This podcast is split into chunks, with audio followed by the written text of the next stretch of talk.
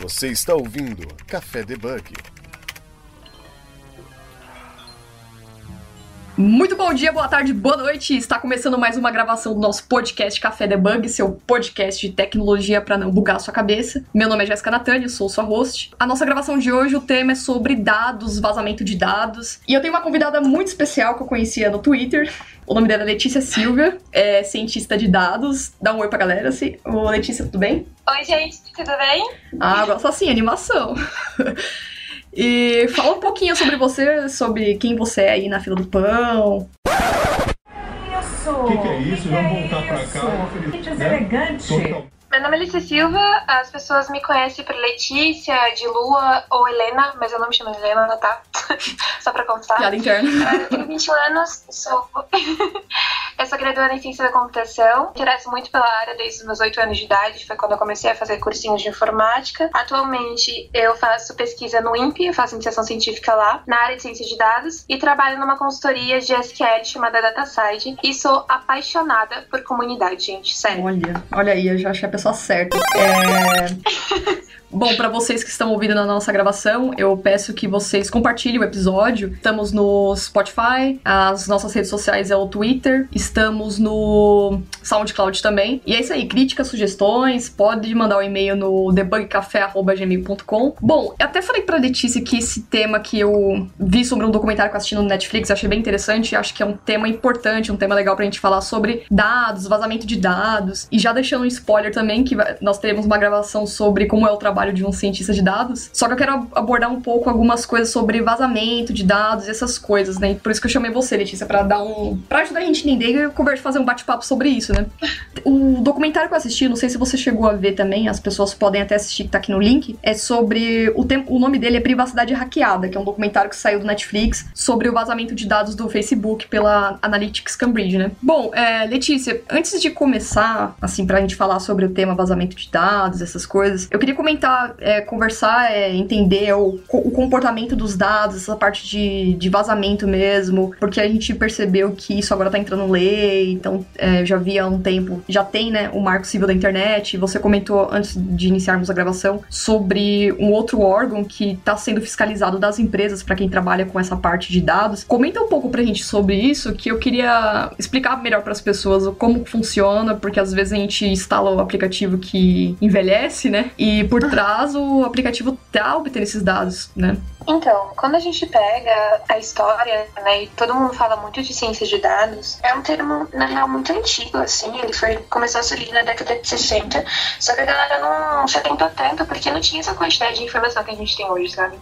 Hoje a gente tem um, um volume de dados gigantesco que é feito todos os dias. Então todo dia tá surgindo informação nova, todo dia tem uma rede social nova, sabe? Por exemplo, antes a gente só tinha Orkut. Eu acho que você também é dessa Sim, época. sou da, sou E da do aí depois surgiu o Facebook, o Twitter também existiu um pouquinho antes e tal. Hoje você tem uma rede social de relacionamentos, e você tem WhatsApp, Telegram, enfim. A gente não tinha esse volume todo de dados e a gente não tinha essa quantidade toda de pessoas utilizando e compartilhando esses dados. Então, assim, a gente percebe que tem muita informação e elas não estão sendo cuidadas da forma como deveriam, sabe? Tem muito dado sensível na internet. E quando a gente fala de dado sensível, por exemplo, pode ser o seu CPF, sabe? Mas pode ser o teu número de telefone, pode ser, por exemplo, o seu endereço. A gente não sabe o que que esses dados podem prover para as pessoas. Por exemplo, o dado bancário. Você acessa o site do banco e aí você coloca essas informações lá. Mas imagina se nesse exato momento o teu computador está sendo hackeado, sabe? Uhum. Então isso é muito perigoso. E aí tem esse caso, né, do governo começar a se preocupar com essa questão, é tipo, como que a gente vai proteger as pessoas e como que a gente vai incentivar que elas se protejam também, sabe? E aí surgiu o Marco Civil da Internet em 2014, com o objetivo de, de fazer isso. Só que assim, ele foi um primeiro passo só, sabe? Ele não atingiu todos os objetivos que ele tinha, porque a galera acho que não tinha tanta consciência da necessidade em relação à proteção de privacidade e proteção dos dados pessoais no acesso à internet e tal, nessa questão do tráfego. No ano passado, ah, em setembro, foi editada uma lei que o nome dela é LGPD. Lei Geral de Proteção de Dados, Certo. tá? É um assunto que tá assim super em alta. Galera que quer trabalhar com ciência de dados ou qualquer coisa dentro da área de dados, leia, é importante que vocês saibam. E ela foi baseada na GDPR, que é o Regulamento Geral de Proteção de Dados lá da, da Europa. Uhum. né? E ela vai estabelecer alguns princípios em relação ao tratamento dessas informações pessoais, vai limitar o acesso a algumas coisas, sabe? Vai estabelecer normativas em relação a isso. Então, assim, tá ficando muito mais rígido e tem que ficar muito mais rígido para que essa proteção ela aconteça de verdade, sabe? Para que nós estejamos é, protegidos e certificados do que tá acontecendo, do que pode vir a acontecer com as nossas informações aí na internet. Porque a gente acha que fica centralizado num lugar só, por exemplo. Eu posto uma coisa no Twitter, mas eu não tenho noção de onde isso pode chegar. sabe? Ah, isso é verdade. É a mesma coisa quando aqueles, vi- aqueles vídeos eles viralizam, sabe? Sei. Tipo, as pessoas falam, mano, como assim? E aí a gente não tem noção de como isso acontece. É, quando você fala assim que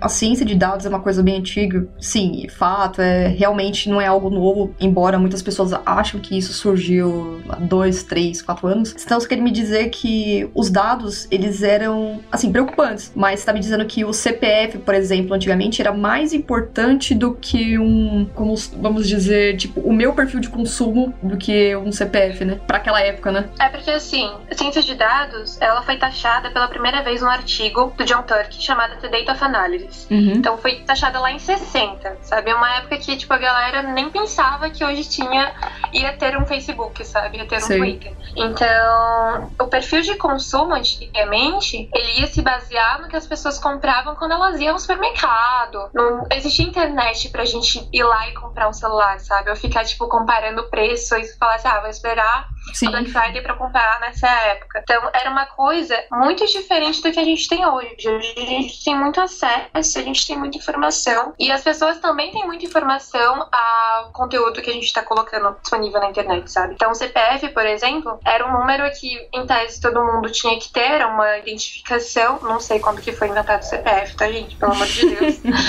Nem eu.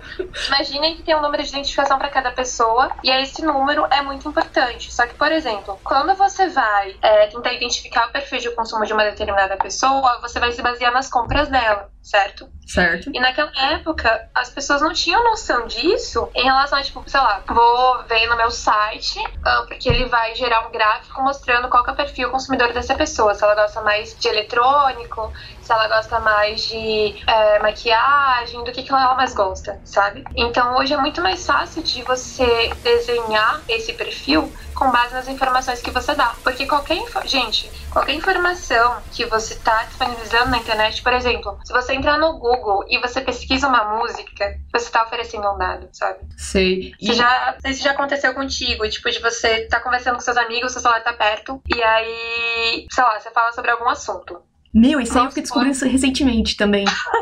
Eu falei, caramba, Vamos como assim? que você tá falando sobre planner. Um assunto, enfim. Você falou, nossa, eu queria muito comprar um planner, não sei o que, mas eu acho mó caro. E de repente, Aí depois você entra no Facebook e aparece um anúncio de um planner. Aí você fica, caramba. chega a ser assustador isso aí, né? Porque fica muito Black Mirror, né, mano? É E tipo, as pessoas meio que não se atentam a isso, sabe? A todo momento é, vão ter teses aí de pessoas, eu não vou falar as minhas, mas tem gente que acha que o telefone tá gravando. E, enfim, tem várias teorias da conspiração. Mas Eu não descarto a hipótese, não. Eu também não, mas eu não vou me comprometer aqui. É, Quem quiser é. depois conversa comigo. É que a gente é de, de TI, a gente vê umas coisas assim, mas a gente vê que tá. É. Tá entendendo? Não tem, tipo, não tá julgando, mas também não dá pra. É, é muito não dá surreal pra ignorar, né? E assim, às vezes você, sei lá, tipo, você fez uma pesquisa no Google mesmo, você quer comprar um celular, né? E aí você pesquisa o celular que você quer comprar, e depois você vai para um site de notícias e tem um anúncio do mesmo celular, sabe? Sei. É um modelo de marketing que a galera usa, onde as informações que você está disponibilizando na internet, elas vão para algum lugar e essas informações elas vão ser utilizadas a favor de quem está vendendo esses produtos.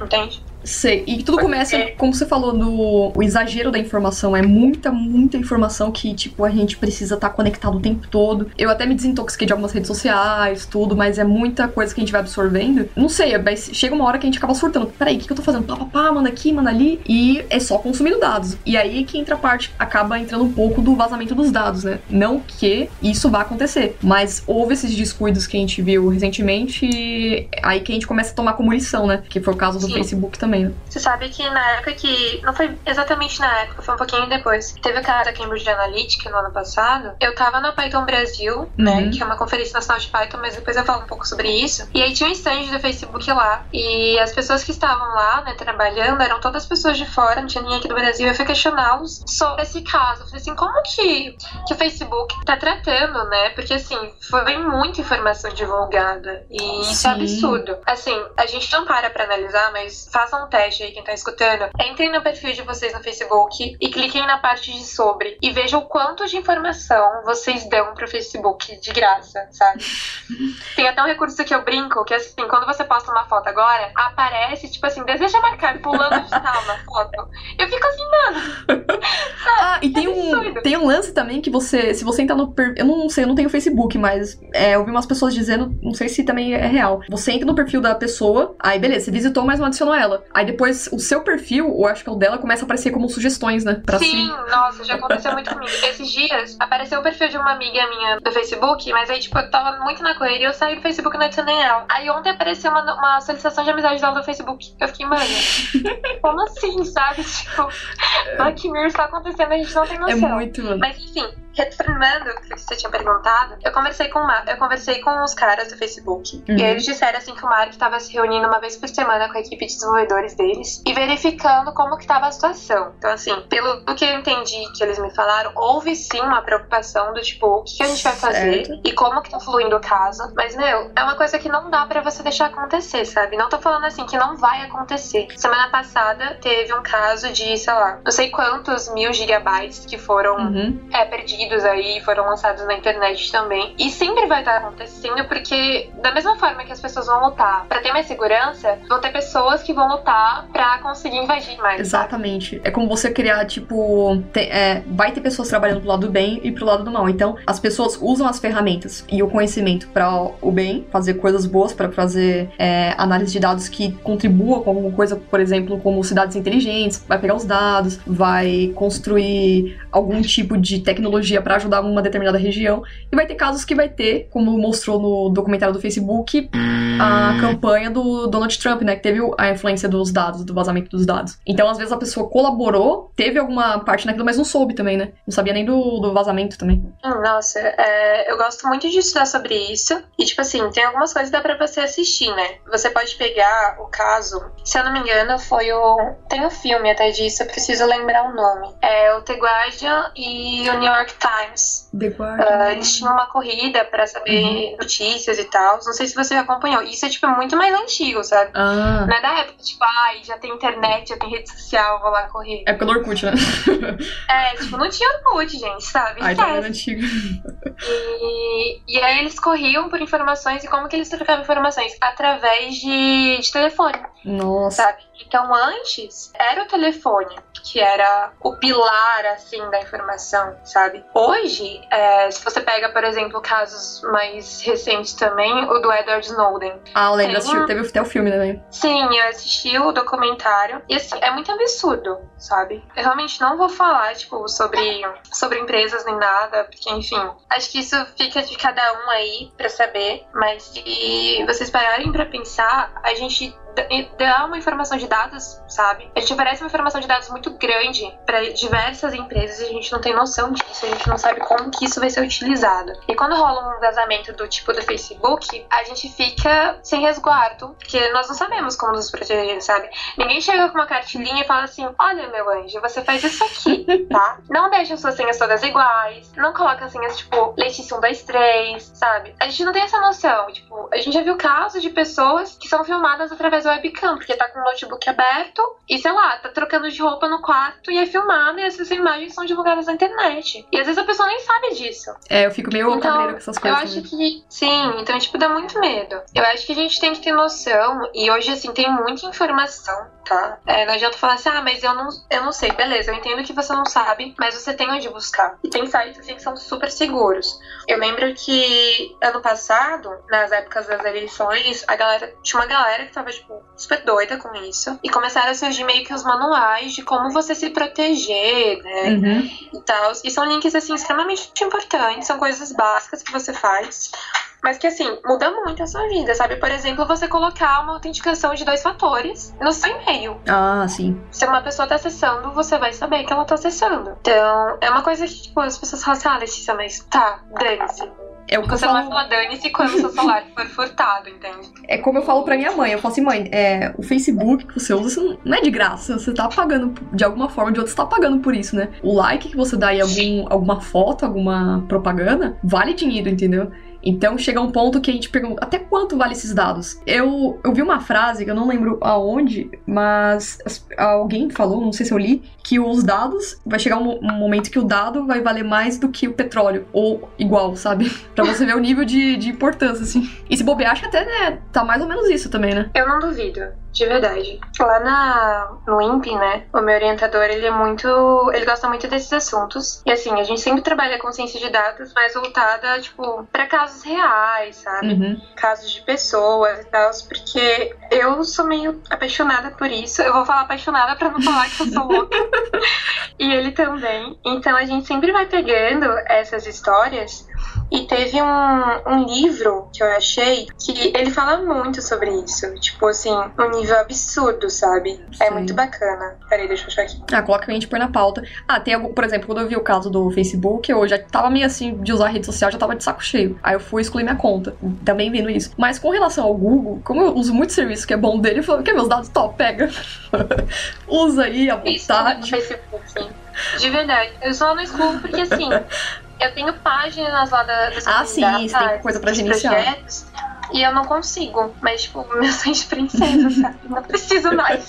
É, tem coisa que se for mais pra gerenciar alguma página que você tem, te dar algum retorno, aí beleza, não tem como fugir mesmo. Mas você só tem a conta assim, é- elas por elas. E não é só o Facebook, né? Tudo. Em geral, se você for ver Instagram também, tem aquela o negócio de captação de áudio que você falou, né? E você tá conversando e de repente aparecem uns anúncios no, no Instagram. Ah, tô falando sobre. É, acampamento aqui, de repente aparece uma propaganda da Decathlon, barracas. Eu falei, oi? É muito. É muito, auto, Muito assim. instantâneo, né? assustada, sabe? Exato. E, e me assusta também, tipo, que a gente tava falando de- das pessoas chegarem em você e tal, e você fala assim, meu, mas como assim você sabe disso, sabe? É, eu, eu É falo, absurdo. você quer conversar alguma coisa séria? Vamos pro bar, desliga o celular e, e vamos conversar, cara a Eu fico cara. muito É. assustada, tipo, já teve pessoa que chegou assim em mim.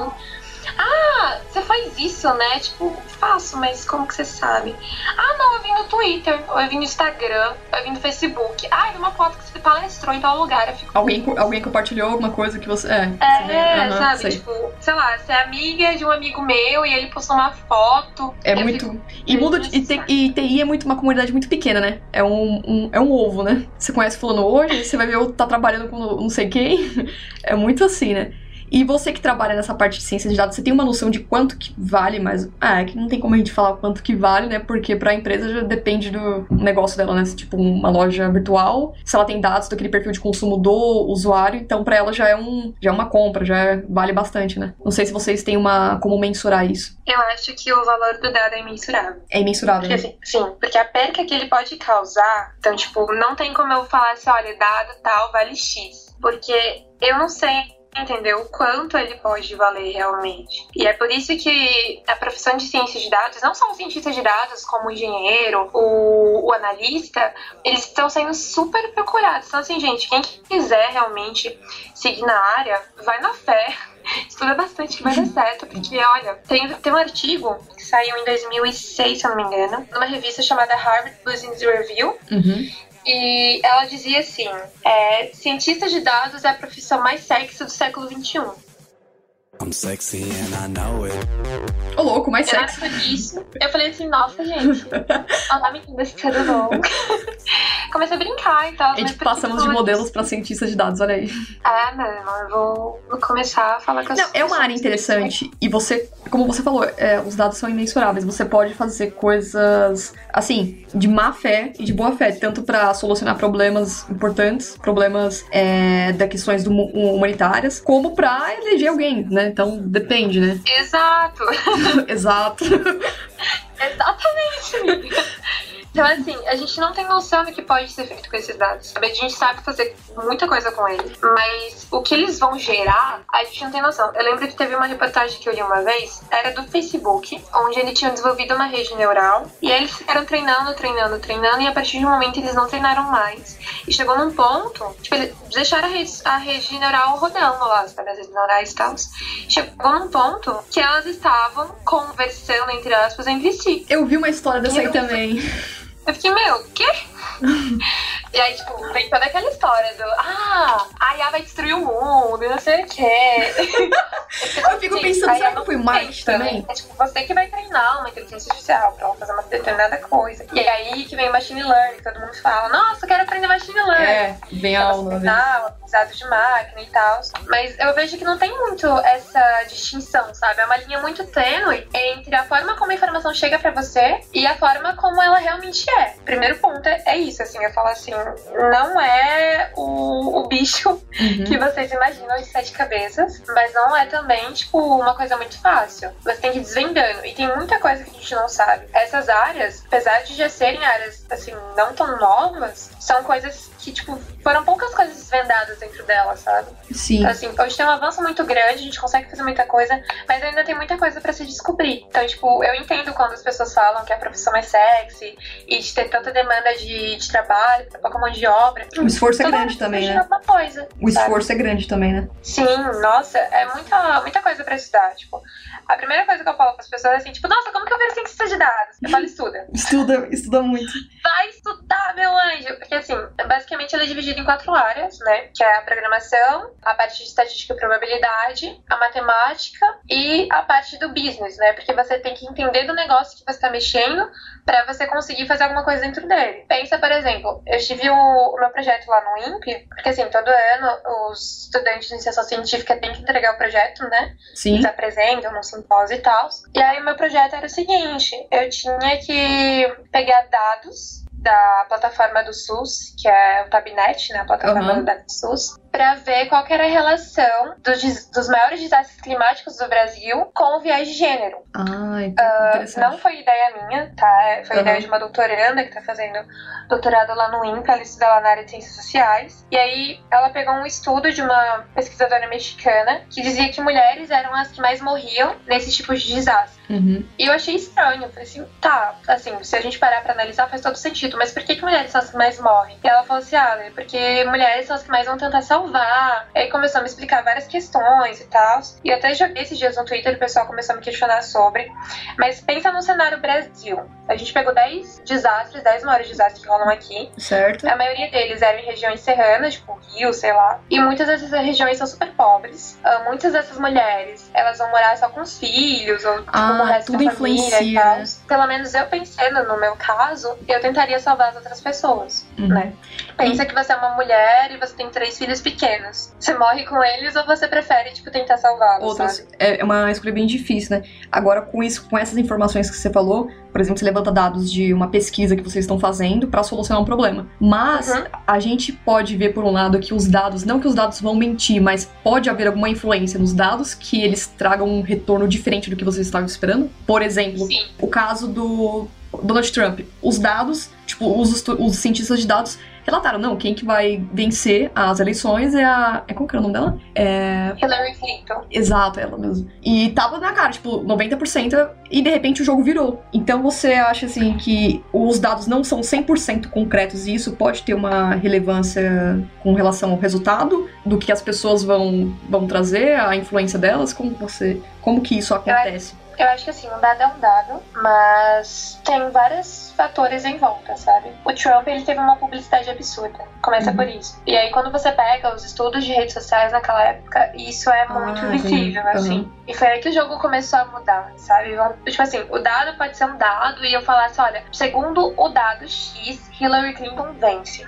Mas o que, que foi feito ao, em- ao em volta, sabe? Em volta disso aconteceram diversas coisas e tiveram diversos fatores que influenciaram. Então, você não pode só ir pelo dado. Ainda mais considerando que era uma campanha, né? A presidência e tal. Então, assim, presidente da república não, desculpa. Ah, você tem que considerar isso. Tipo, esse caso que eu tava te contando, dos desastres através do viés de gênero, a gente, em tese, teria uma plataforma que vocês podem acessar, é, do Tabnet mesmo, E aí a gente ia pegar esses dados e através desses dados a gente ia chegar a uma conclusão. Ok, primeiro problema que eu tive foi os dados eles não eram ah, acessíveis. Tem uma diferença muito grande entre um dado aberto e um dado acessível. O que, que é um dado aberto Pensa só comigo. e um dado acessível? Um dado aberto é um dado que ele está disponível, você consegue acessá-lo sem uma dificuldade muito grande. Por exemplo, você entra no site do governo e você quer acessar os dados de mobilidade urbana e você consegue acessá-lo sem ter que pedir uma requisição, Ah, sem ter entendi. que passar por várias coisas para ter esse dado, sabe? Entendi. Então você consegue entrar no site ele vai estar lá disponível para você. Isso, ok. Agora, um dado acessível é o dado que você vai conseguir trabalhar em cima dele sem ter problemas com isso, vários problemas. Porque esses dados que eu tava pegando, por exemplo, arquivo CSV, né, que o- a plataforma gerava para mim, de acordo com as categorias que eu pedi. Então, por exemplo, eu colocava lá que eu queria Rio de Janeiro, né, ah, o estado, queria Petrópolis, o município, e aí eu começava a escolher, por exemplo, o sexo, a idade, a escolaridade, que eram as, as três partes que eu poderia pegar, né, Aham. e aí, às vezes, esse dado vinha pra mim, ele vinha numa planilha, né? Uma planilha, entre aspas, um dado. No, no site ele tá formado com uma planilha, ele vem no arquivo CSV. Começa por aí. O formato CSV não é um formato acessível para todos os computadores. Eu trabalho atualmente com Windows por causa da, da empresa e tal, mas eu mexia com Linux e lá no, no INPE eu trabalhava com Mac. E no Mac eu conseguia abrir, conseguia entender o dado. No Linux ele basicamente não era lido, sabe? Era impossível de você entender o que estava escrito ali. Eu ficava, tinha que ficar comparando toda hora o dado que eu tinha pego com o dado que eu tinha adquirido. Uhum. Mas beleza, isso você consegue transformar, você consegue dar um tratamento e tal.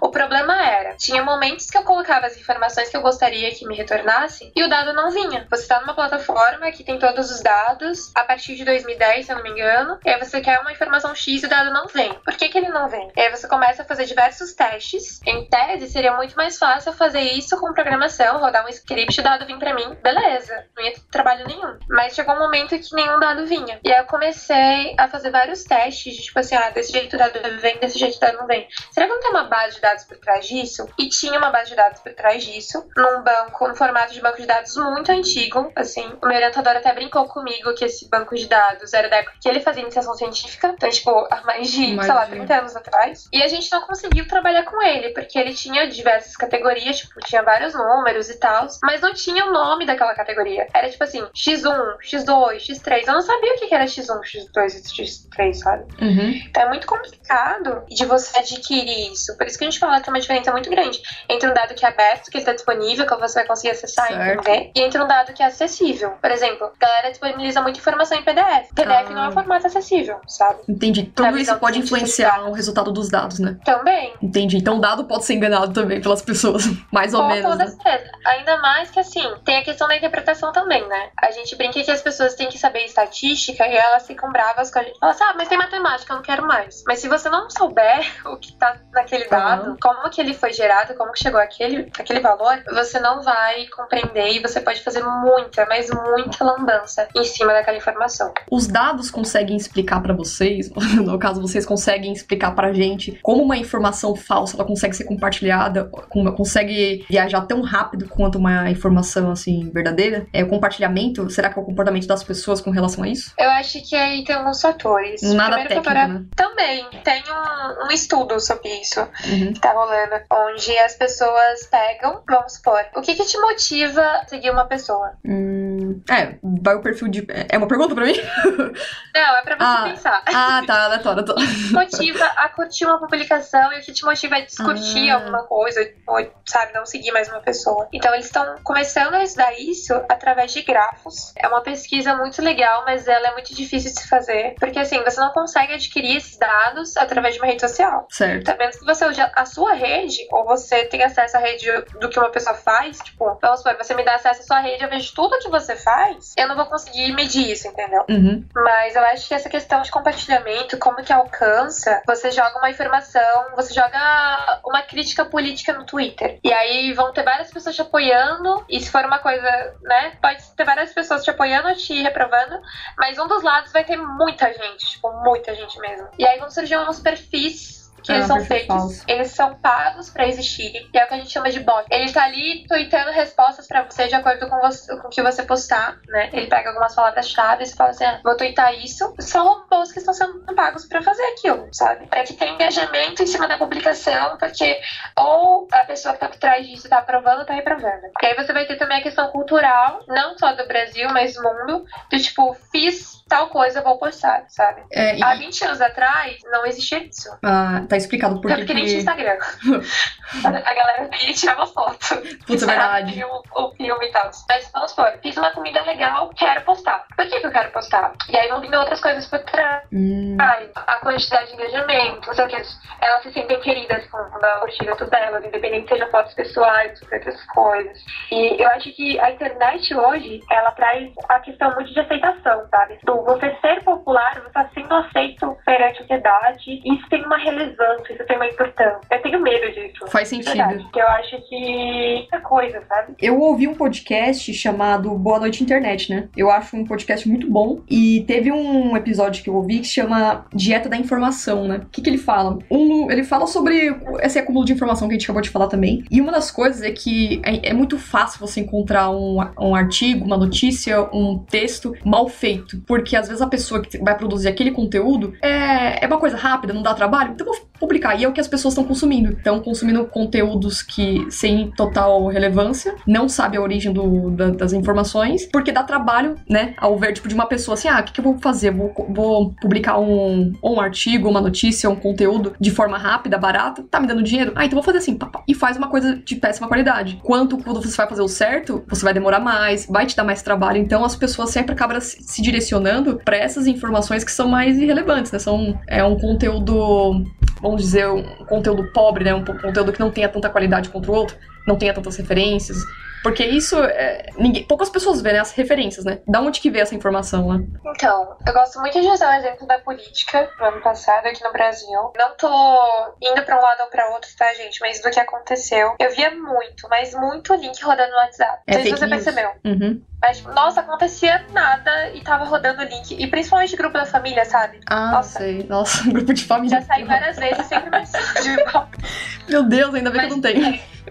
A gente tá numa geração extremamente preguiçosa, onde Exato. as pessoas vão ler o que tá escrito ali na imagem, tipo, elas não abrem, sabe, a notícia e acreditam naquilo, porque a todo momento elas são levadas a acreditarem nisso. Então a gente parou de se preocupar a questão da veracidade de uma informação. Se fulano falou algo pra mim, é verdade, sabe? Eu não questiono mais. E por que, que eu parei de questionar? É, eu sei que o assunto é ciência de dados, mas é uma coisa que eu gosto muito. Não, mas tá tudo relacionado. E eu acho assim que a mídia, ela influencia muito as pessoas nisso. Uhum. E ela direciona muito que as pessoas realmente não pensem, que elas não questionem. E é óbvio que tem fatores por trás disso e tem pessoas por trás disso também. Mas assim, é algo natural de isso acontecer também. Se você pega, por exemplo, hoje crianças, uma criança ela vai saber, por exemplo, mexer num tablet, mexer no celular. Porque ela nasceu nessa geração que faz isso, Uhum. sabe? Mas se você coloca um computador na frente dela, ela não vai saber digitar as teclas. Ela vai demorar meia hora pra achar cada tecla, porque ela tá acostumada com um celular, com um tablet, enfim. Porque ela foi acostumada e foi direcionada pra aquele caminho. Então, tem muito disso também. Do tipo, de que forma que eu tô sendo influenciado? Qual que é o meu ciclo de amigos? E o que, que eles estão compartilhando? Porque a partir do momento que você começa a pensar sobre isso, você questiona e você reflete, e a partir do seu, da sua reflexão, você vai começar a se resguardar de certas coisas e procurar outras. Pelo menos foi isso que eu vi acontecendo nos meus grupos de amigos, assim, sabe? Uhum. Tipo, tava compartilhando isso, compartilhando aquilo, não sei o quê. E aí depois eles começaram a ver alguns acontecimentos, algumas coisas bem ruins rolando. Falaram, espera aí, eu compartilhei isso aqui, tava errado. Por que que eu fiz isso? E às vezes a pessoa não tem noção do que ela tá Exato. fazendo, sabe? Tem isso também. De tipo, vi uma notícia, recebi um post no WhatsApp, vou compartilhar e jogo no meu status e mando em todos os grupos que eu participo e compartilho no Facebook. Mas eu nem li, eu nem sei se é verdade. Exato, isso é um tema bem crítico, porque eu, eu realmente admito que eu já li o título da matéria. Ah, ah, é isso. Não.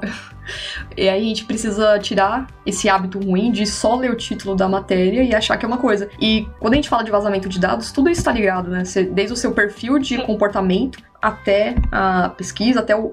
Vai do, da pesquisa de comportamento até o resultado final do dado, né? É isso que traz, né? Demais. Eu acho que assim, é um assunto macro, né? Que tem vários micros aí dentro. E que se a gente fica falando sobre, nunca acaba. Porque sempre vai estar surgindo uma coisa nova Sim. e um comportamento novo das pessoas perante isso. Quando a gente fala de vazamento de dados bons, né? Apesar que não sei se tem isso também. Usar o é, os dados para algo, sei lá, alguma pesquisa científica. é, isso ajuda. Isso já tem bastante relevância para vocês, né? Na no parte acadêmica, na parte científica mesmo, quando vocês fazem um estudo de caso e vê que aqueles dados realmente trouxeram as informações que vocês já estavam esperando e não foi nada influenciado de má forma, né? Tudo. Saúde. Você pode. Que saúde? Que isso? Não foi espirro, foi tosse. Foi sim. Não, meu amor, olha só. Quando é tosse, não se fala nada. Quando é espirro, aí sim se fala saúde. Sei, mas foi espirro. Não foi tosse, foi. Sim, é um caso que a gente pode pegar que é bem recente, do Queimadas, né? O Queimadas é um projeto do INPE, que ele existe há mais de 20 anos, tá? E o que, que acontece? Ocorre um monitoramento de áreas da Amazônia que podem ocorrer possíveis queimadas e tal. E aí o INPE monitora isso, só que assim, teve todo esse rolo que aconteceu agora e tal, a exoneração do Ricardo Galvão, entrar uma outra pessoa como diretora do INPE e tal. Em relação a esses dados, e o que as pessoas se atentaram é a que dados quais são os dados que estavam sendo divulgados e como que eles funcionam. Porque assim, são feitas duas análises, que uma análise é tipo análise geral e tal, ela é mais macro, e uma análise vai ser mais específica.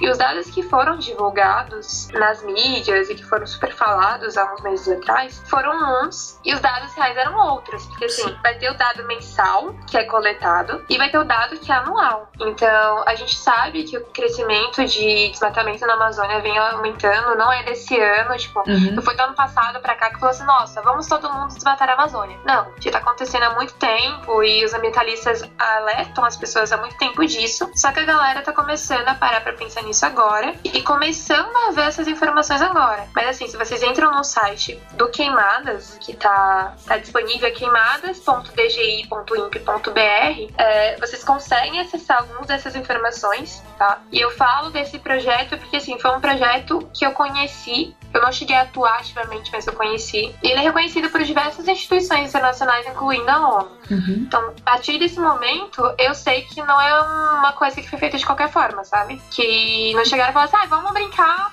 de ver quais queimadas que acontecem na Amazônia e começaram a jogar uns dados lá. Mas aí a gente tem que ter uma noção de como esse dado é coletado, que é muito importante a gente saber. E de que forma que isso é entregue. Porque, como eu tô te falando, foi entregue um dado pro pessoal de mídia e essa galera divulgou um tipo de dado. E o dado real não era feito somente disso. Entra também a questão de falta de informação, de falta de questionamento e tudo mais. Mas é extremamente importante que a gente tenha essas informações e que a gente consiga ter acesso a elas, porque é a partir daí que a gente vai conseguir fazer as pesquisas, né? Porque ciência de dados, ela não é uma coisa que a gente vai criar o dado para depois fazer pesquisa em cima dela. Não, o dado já existe. O que a gente faz é trabalhar em cima dele para obter novos insights a partir disso, sabe? Obter novas percepções. Eu vejo que, assim, levando o INPE em consideração, mas você pode pegar os outros institutos também, tem muito, mas muito dado que não é analisado. Assim, eu converso muito com meu orientador sobre os projetos que a gente vai fazer e tal. E se você perguntar pra ele todo dia de um projeto novo, de um problema novo que ele vê, vai existir, sabe? É, não só o Brasil e não só aqui América Latina e tal, mas as pessoas são muito defasadas em relação à forma como que elas armazenam os dados e em relação também ao tratamento dos dados de pesquisa. Assim, é, eu vejo muita informação de pesquisas mega importantes, assim, que, sei lá, estão numa tabela de Excel da vida e, sabe, segue o baile. Não tá dando a importância Ah. que deveria, né? Tipo, caramba, isso aqui é coisa importante, vamos, sei lá, vamos salvar o mundo, né? Vamos guardar. E tá, não, tá, deixa aí, depois a gente vê. Isso me dá uns surtos, assim, de verdade. Porque, primeira coisa, eu acho que a informação ela tem que estar disponível. É óbvio que nem todas as informações a gente vai cons- conseguir deixar 100% disponível para a sociedade. Porque tem coisas sigilosas e tal. Sim, acho- E isso realmente existe. Já trabalhei em instituto militar, eu sei como funciona. Mas a gente tem que disponibilizar isso e tem que, pelo menos, deixar acessível para algumas pessoas, pessoas que participam daquele projeto, daquele instituto e tal. E isso é muito, mas muito problemático, porque não rola, Jéssica. Assim, é, chega a ser absurdo, sabe? E tem que ser de forma transparente também, né? Oi? Tem que ser de forma transparente também a disponibilidade Sim. desses dados, né? Os dados que eu sei que a gente já tentou pegar, eu falo assim a gente, mas galera lá do INPE, né? Foram os dados do da CAP, que é lá dentro do INPE tem a pós-graduação, mestrado, né, e doutorado e tal. E aí eles tentaram pegar os dados, eles não conseguiam, que eles queriam pegar através do sistema do Lattes, né? Eles queriam pegar através do Lattes e Ah, tal as nossa. informações pra fazer um ranking, Aham. ver, sei lá, questões de, de professores e tal, comparar coisas básicas. Certo. E eles não conseguiram, porque o Lattes não permite que eles acessem essas informações. E aí você para pra pensar, o que, que tem, assim, de sensível no Lattes que é exposto num currículo? Porque se eu pesquisar o seu nome, por exemplo, No e LinkedIn. ficar é. procurando nas fotinhas, eu vou encontrar o seu currículo. Sim, isso é Certo. verdade. Mas por que, que essa informação ela não tá acessível? É, faz sentido isso que você falou. Não é, um- não é algo é, sigiloso. E outra, se a, se a pessoa colocou no Lattes porque ela quer que o currículo dessa seja visto, né? Na área acadêmica. Exatamente. Então, assim, tem umas coisas que não fazem sentido, pelo menos a nossa visão não faz. Eu questiono muito isso, assim, de como deve estar sendo disponibilizado. Por exemplo, pensa que você estuda numa escola. E aí você quer fazer uma análise de quantas professoras mulheres existem, quantos professores homens e quais a idade dessas pessoas, e se existem pessoas não binárias. Você quer fazer vários recortes. Entendeu? Tipo, quantas pessoas brancas, negras e por aí vai. E aí você não consegue ter essas informações, ao menos que você, tipo, vá perguntar pro professor, sabe? Tipo, professor, qual que é a sua identificação, sabe? É, que é uma coisa, assim, absurda, porque você não vai ter essa abertura com ele, provavelmente, mas que você, tipo, conseguiria ter acesso, pelo menos, sei lá, nome, idade, com qual raça essa pessoa vai se identificar, né? Ela coloca lá no, na inscrição dela e tal. E você não tem acesso a isso, tipo, porque a escola não permite. Entendi. Você acha que, então, do seu ponto de vista, a parte da, do tratamento desses dados, da disponibilidade desses dados, isso deveria mudar para algumas empresas, porque também é, é até que então não é no geral, né? Não, é em tudo, assim. Ah, em a gente tudo? fala muito Ah. da área acadêmica, mas querendo ou não, assim, muita coisa tá dentro da área acadêmica também. Muito projeto que a gente faz é dentro de lá, tipo, dados de lá. Então, você tenta de algum jeito ou de outro conseguir, sabe, acesso. Isso é geral, assim, a gente não consegue acessar. Tem uma, uma coisa chamada LAI, que é a Lei de Acesso à Informação, que é pra você pedir acesso a info- alguma informação do governo, por exemplo. Eu quero ter todos os dados do SUS das minhas, da, da minha cidade, sabe? De todas Sei. as unidades do Sistema Básico de Saúde. E eu não tenho isso disponível no portal da transparência daqui. E aí eu tenho que pedir através dessa LAI, que é uma requisição que você faz ao governo, para que eles liberem. Se você parar pra pensar, é uma coisa que já deveria estar disponível, sabe? É tipo você pedir bênção pro Papa, né? Ah, vai lá, pega esse aqui, ah, mas pega.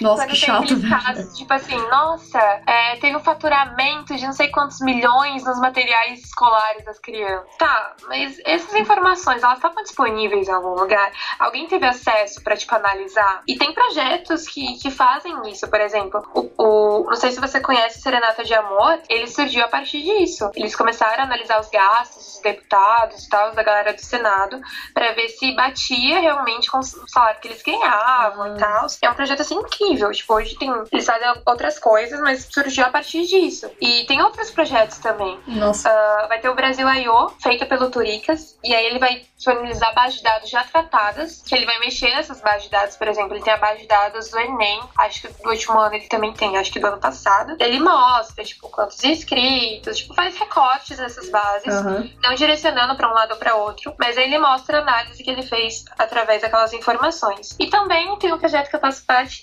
Ah, pode que é falar. o qual- que é? Desculpa, nem.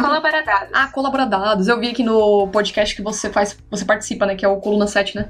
Isso, então, Colaboradados, ele é um projeto que é colaborativo e Open Data. É uma equipe, né, que a gente resolveu disponibilizar é, informação para as pessoas, a informação acessível para a sociedade mesmo. Hum, que E interessante. no nosso site tem vários portais de transparência das esferas municipais, estaduais, federais e tem várias outras bases de dados sobre educação, sobre cinemas. E a gente também tem o podcast que você falou, que é o Coluna 7, Coluna 7. onde a gente vai falar sobre jornalismo de dados e ciência de dados. Ah, que legal aqui, eu tô Isso. vendo. Então, tipo, lá, se você quiser fazer uma live, tem um episódio sobre live, que a gente explica pras pessoas como fazer uma, sabe? A gente chamou o pessoal do Fiquem Sabendo pra falar sobre isso e foi muito legal. Hum, E aí também a gente posta algumas coisas, por exemplo, há uns dois meses eu fiz um, um manual chamado Para Iniciar em Data Science. Porque eu sentia muito esse gap das pessoas, tipo, não saberem como começar na área. E eu assim, Ah, mano, entendi. o que, que eu faço? Né? Ai, Porque eu mandava, legal. tipo, sei lá, 30 links pra pessoa, a pessoa ficava doida, falava, que, acesso, meu Deus? Gente, vocês estão vocês estão ouvindo aí? Ah, desculpa interromper.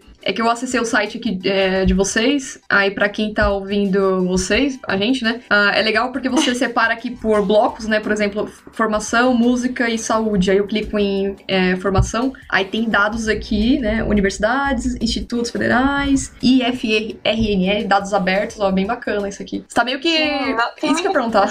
Nossa, bem interessante, Ana. Ah, mas pode continuar, te interrompi aí, mas pode continuar. Imagina! Fico feliz quando as pessoas gostam dos projetos. É, mas você falou um negócio que eu dei uma viajada aqui, desculpa interromper de novo, mas você falou um negócio que eu pensei uma coisa muito idiota. É, você falou Fala. serenata de amor é uma. Eu falei, caramba, eles pegam dados pra fazer chocolate, mano, o que, que tem a ver?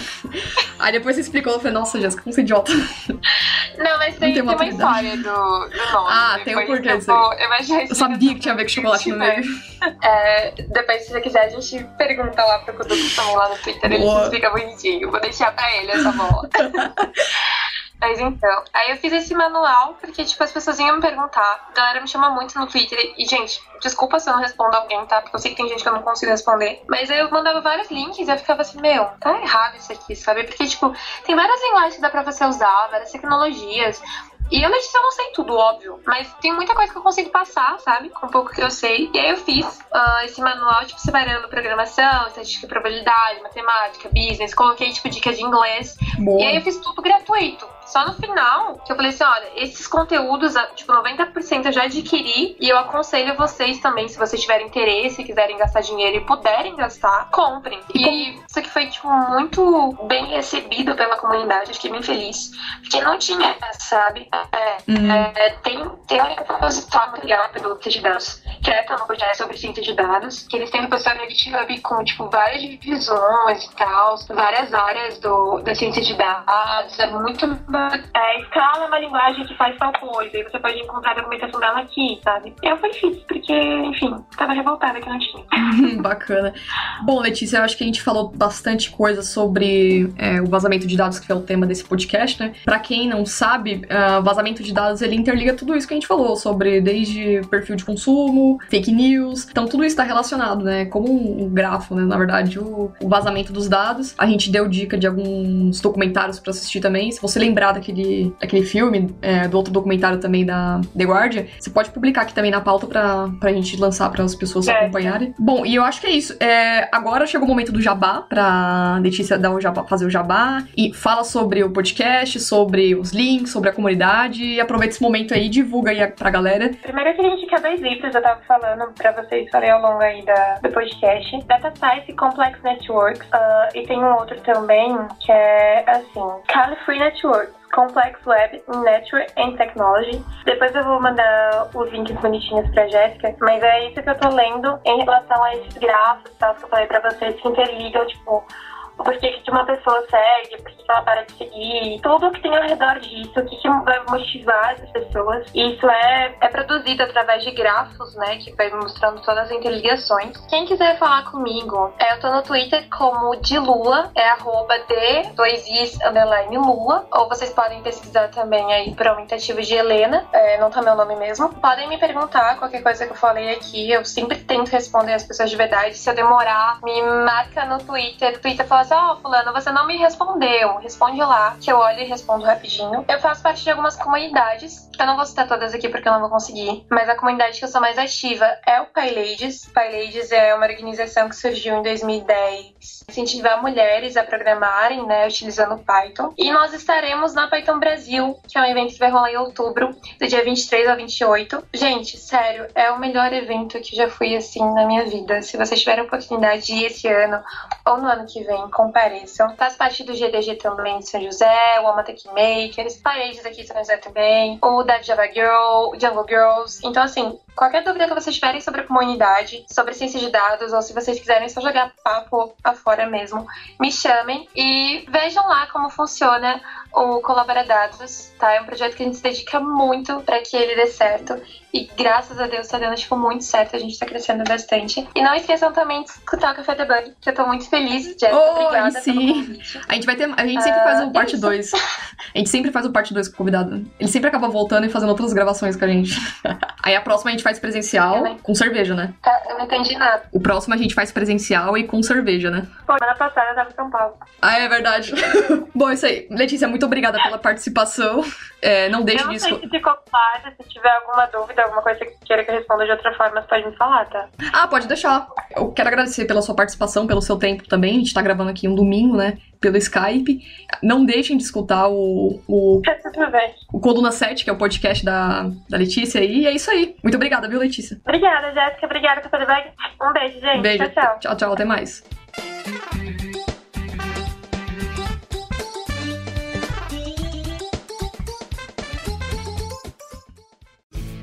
Este programa foi editado por Café Debug.